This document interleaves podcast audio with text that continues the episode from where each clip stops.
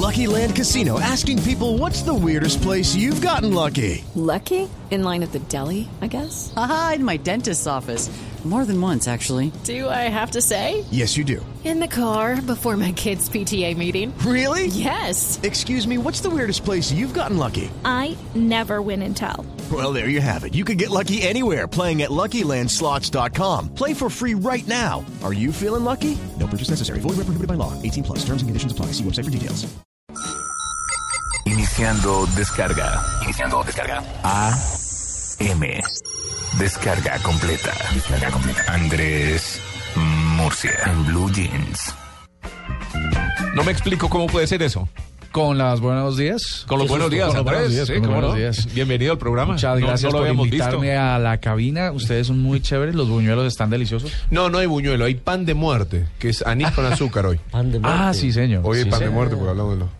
Bueno, la tecnología aguanta para todo, así que les voy a contar muy rápidamente, porque tenemos muchas cosas por contarles, eh, acerca de aplicaciones que tienen que ver con la muerte, por supuesto. La primera se llama eh, If I Die. ¿no? Si me muero. Si me muero. Esta aplicación es un connect de- de- para Facebook en el que usted puede dejar grabado un mensaje en video o en texto en caso de que usted se muera. Eh. Tres amigos suyos validan la información y publica su último mensaje.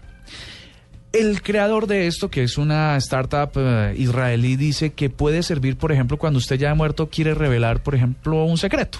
Entonces usted dice, eh, sí, tengo 200 mil millones de dólares debajo del colchón.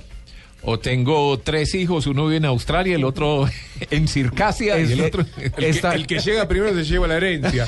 Una cosa Podría, así. podría decir, eh, y a, a propósito, están en la inmunda, por favor háganles llegar, aunque sea un donativo de mi parte. Porque ya me gasté toda la herencia de ellos. Exacto, dicen, dicen que hasta ahora, mm, cuando, cuando se lanza la aplicación en las primeras semanas, logra 500 mil personas se conecten a esta aplicación de Facebook. Sí. Como ya les dije, solamente es que tres amigos suyos confirman que en realidad se murió para que el mensaje se publique automáticamente en su biografía. Ah. Tiene un servicio freemium, eh, que es como entre gratis y premium, Sí. premium, eh, para que usted pueda personalizar mensajes. Entonces, digamos que usted es una de esas personas que poco se la pasa en Facebook, pero tiene 700 mil amigos y a cada uno le quiere dejar un mensaje de despedida, pues si paga unos dolaritos, pues usted puede dejarle un mensaje personalizado de despedida a cada uno de ellos. Una pregunta, ¿y el que tiene que entregar el mensaje si se muere? ¿No lo entregaría?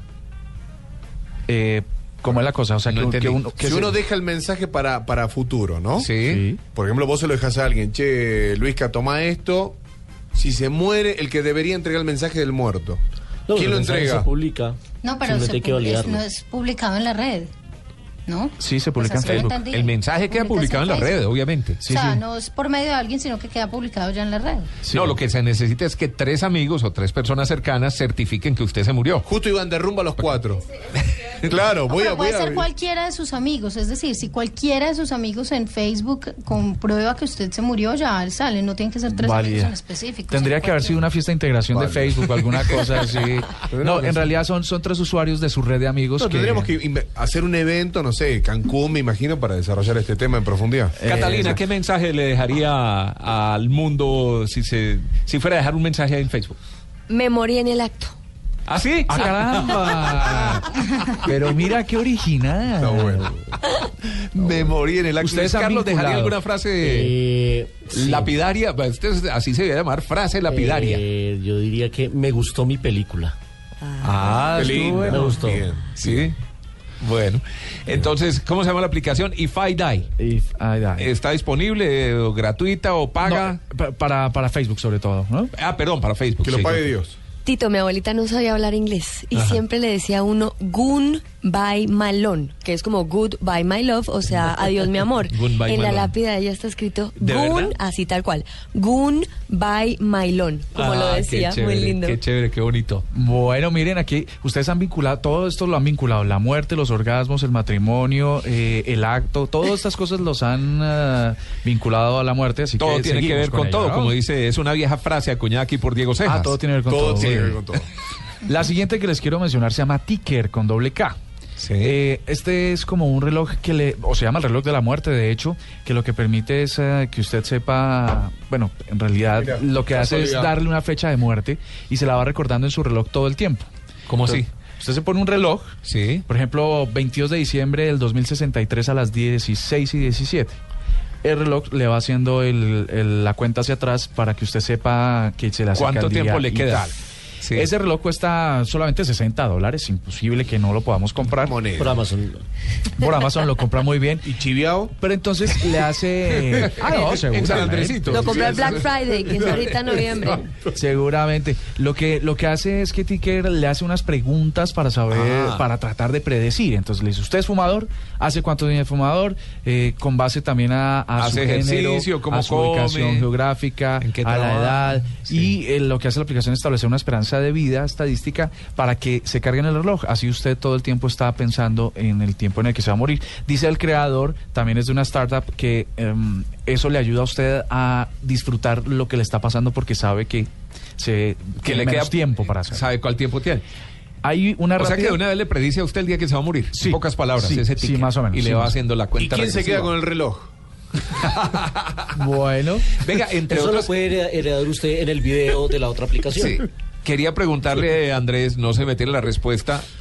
¿Qué pasa si uno tiene una cuenta en Twitter o en Facebook o en una red social y se muere?